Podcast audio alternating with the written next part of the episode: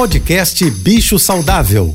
Fique agora com dicas e informações para melhorar a vida do seu pet com a veterinária Rita Erickson, mestre em comportamento animal.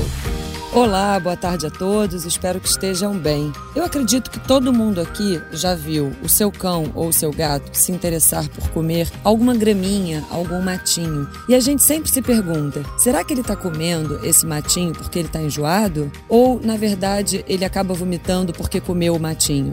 É difícil a gente ter certeza, mas o que a gente sabe é que os animais gostam dessa alimentação mais fibrosa que eles conseguem através das plantas. E o maior risco é quando eles acabam acabam comendo uma planta que pode ser tóxica ou que pode estar contaminada com algum inseticida ou até mesmo algum produto de limpeza. Nós podemos e devemos, na verdade, plantar para os nossos cães e gatos. É uma forma de enriquecer a rotina deles. O milho de pipoca que quase todo mundo tem em casa já funciona. Basta colocar num vasinho e aproximadamente uma semana a gente já tem um pouquinho de mato para os cães e gatos comerem. E também podemos plantar outras sementes, daquelas que vendem no supermercado na pet para alimentação de pássaros. Experimente, pode ser que seu animal goste bastante e a vida dele fique um pouquinho mais divertida. Se você quiser saber mais sobre cães e gatos, me siga no Instagram, ritaerickson.veterinária. Um beijo e até amanhã.